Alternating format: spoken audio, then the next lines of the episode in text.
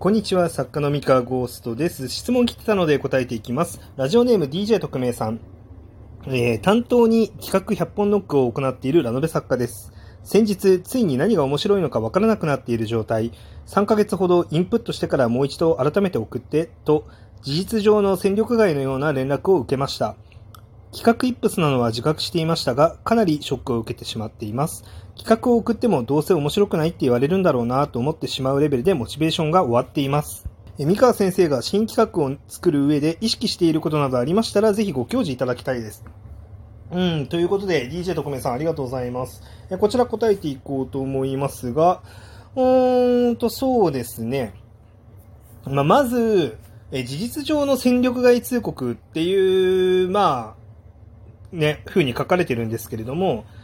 これは多分言われてる内容だけ見ると別に戦力外通告は受けてないと思うので、えーっと、なんだろうな、まあ必要以上にあの言葉の裏みたいなのをまあ探りすぎないっていうのがまず大事ですね。うん、っていうふうに思いました。えっと、戦力外通告は、えっとね、難しいんですけど、こう、2パターンあると思っていて、まあ、1パターン目が、なんとなく連絡が遅くなって、そのままフェードアウトしていくっていう、まあ、結構ひどいパターンですね。で、あの、まあ、ひどいというか、うん、まあ、そうやって、あの、まろやかに、こう、戦力外通告をするっていうタイプの編集さんもいます。で、この方がトラブルにならないっていうことも、あの、あります。あまあ、トラブルになることもあるんですけどね、そのやり方のせいで。まあ、あの、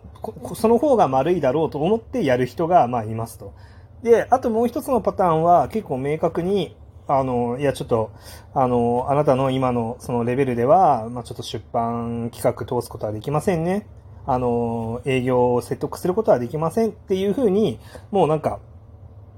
もうはっきりと戦力外通告を受けるパターンの、まあ、2パターンが主かなと思っていて、まあ、それ以外のパターンですね。あの、これは、まあ、ちょっと3ヶ月ほどインプット期間を経て、えーなんか送ってほしいっていうのは、まあ、これはまだ戦力外通告ではないかなというふうに思っています。なので、まあ、ちょっと地道にやっていきましょうということで、で、おそらくなんですが、まあ、えっと、今は、その引き出しの、なんだろう、あの、引き出しが少ないっていうふうに多分判断されてしまっているのかなっていうふうに思っています。あの、まあ、僕がその新企画を作る上で意識していることなどありましたらって話なんですけど、えっと、僕は別にその企画を作るときに、時に特に意識はしていないんですが、あの、引き出しの量はものすごく多いんですね。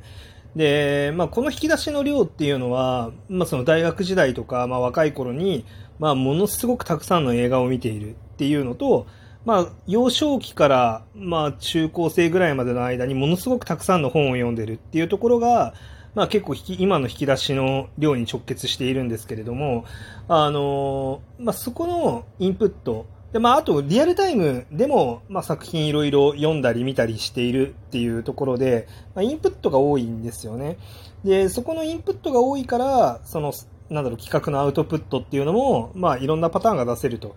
で、っていうところで、まあ、おそらくその、千、あの、千本ノックというか、まあ、企画の100本ノック、えーもう、たくさん、もう、とにかく企画を投げまくるんだっていうのをやっているうちに、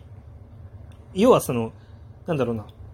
引き出しが少ない状態だと、本当に強引に無理やりにひねり出した、あんまり面白くないアイデアだったりとか、その、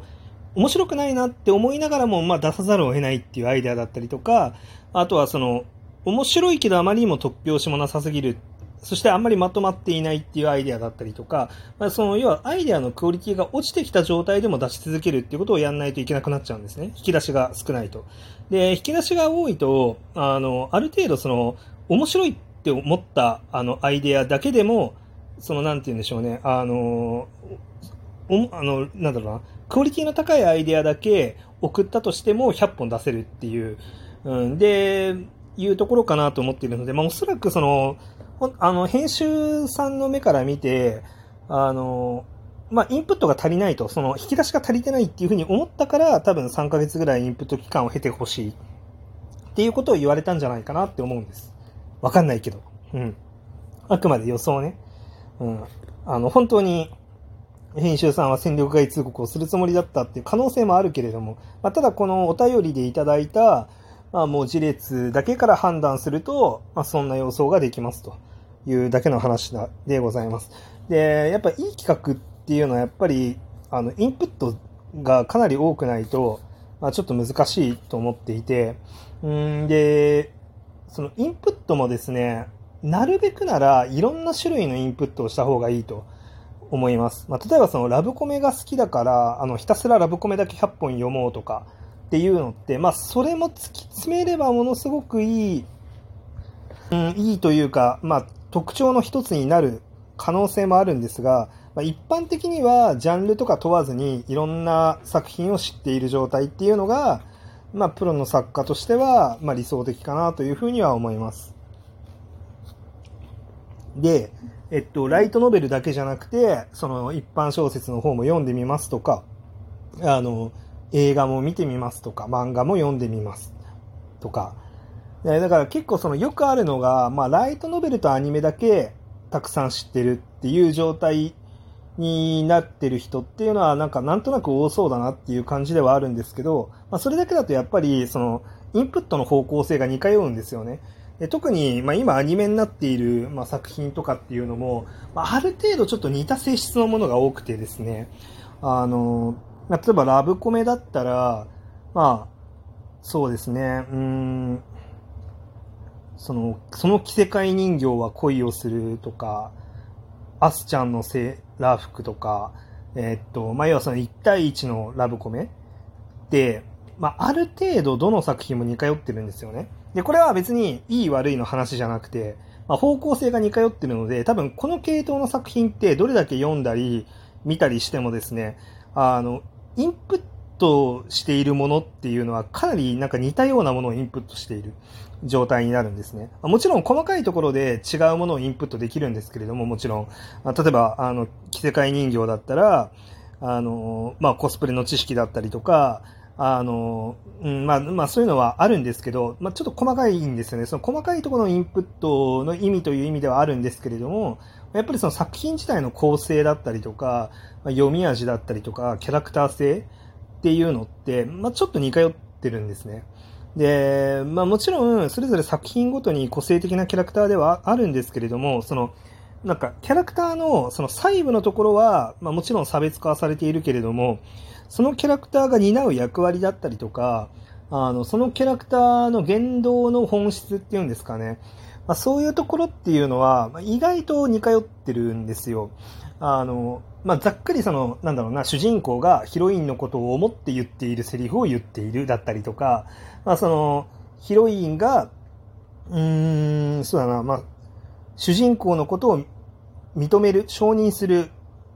ためのセリフである、だったりとか、まあ、その、そういうその、根っこにしたところが結構似通ってるっていうものになりがちなので、なあの似た方向性の作品を摂取すると。で、まあ、これをひたすらインプットしていくと、まあ、その方向性のインプットはものすごく充実するんで、多分その方向性のアイデアは出しやすくなると思うんですけど、えー、一方でその別の方向性とか、もっと違う新しいもの、まあ、今アニメやってるものじゃなくて、今から5年後にアニメになるための作品、新しい作品ってどんなんだろうっていうのを企画を考えるときには、まあ、それだけだとちょっと足りなかったりするんですね。足りないというか、まあそうですよね。今アニメになってるものを今企画で仕込むっていうのは、相当遅れる、遅い、あの、話なので、あの、それはちょっとね、遅すぎるんですよね。じゃあ、どうするんだって言ったら、じゃあ、あえて昔の作品を今ちょっとインプットしてみようとか、えっと、ライトノベルにはないものをインプットしてみようとか、アニメにはないものをインプットしてみようとか、っていうのも、まあ、やっていくと、自分の中に、あ、なんかそういう発想があるんだとか、こういう表現の仕方が面白いなとか、えっと、キャラクターの魅力って思ってたものとちょっと違う見せ方あるんだなっていうのを気づいたりとか、まあなんかいろんなこと、発見があると思うんですね。で、それをまあたくさんインプットしておくと、じゃあいざちょっとライトノベルで再現してみようっていう時に、あの、程よく新しくて魅力的なものっていうのがまあできたりとかすることもあるわけなんですよね。でなので、まあ、インプットが、まあ、必要っていうふうに、まあ、言われている通り、まあ、僕もその企画を作るのにインプットってものすごく大事だと思うので、まあ、しっかり、あの、インプットに励む。で、それもライトノベルやアニメからだけじゃなくて、他の分野からもインプットしたり、まあ、日常生活からインプットしたりとか、まあ、いろんな、あの、方向性でインプットをして、まあ、その引き出しを増やすっていうのが、まあ、いいんじゃないかなと思います。で、引き出しを増やしたら、その増えた引き出しの中に入っているものをですね、まあ、とりあえずいろいろ組み合わせてみるんですね。あの、これとこれ組み合わせたらどうなるかなとか、これとこれはどうかなっていうのを、まあ、とにかく、その、その時点でいい悪いを判断しないで、とりあえず組み合わせてみると。で、組み合わせたものを10個作ったら、その中の1個ぐらいは多分いいものになってるので、まあ、その中の1個をこれいいじゃんって言って、あの、候補にすると。で、それを100回繰り返すと10本いい企画ができる、あの、アイデアがまとまると思うので、まあ、それを、じゃあ、これがアイデアだって言って、あの、編集さんに見せてみるっていう風に、まあ、していくと良かったりするんじゃないかなと思っております。はい。というわけで、えー、まあ、ちょっとこれね、自分はそうしてるとか、自分はそう思うぐらいの、えー、範疇を抜け出てない、まあ、話ではありますので、まあ、誰にでも一般的に通用するロジックだなんて思ってないんですが、まあ、少なくとも僕は、まあ、そう思いますよっていうぐらいの、えー、話で受け止めてもらえればと思います。はい。えー、まあ、大変だと思いますが、作家生活は。えー、これからも頑張っていただければと思います。僕も頑張ります。以上です。それでは。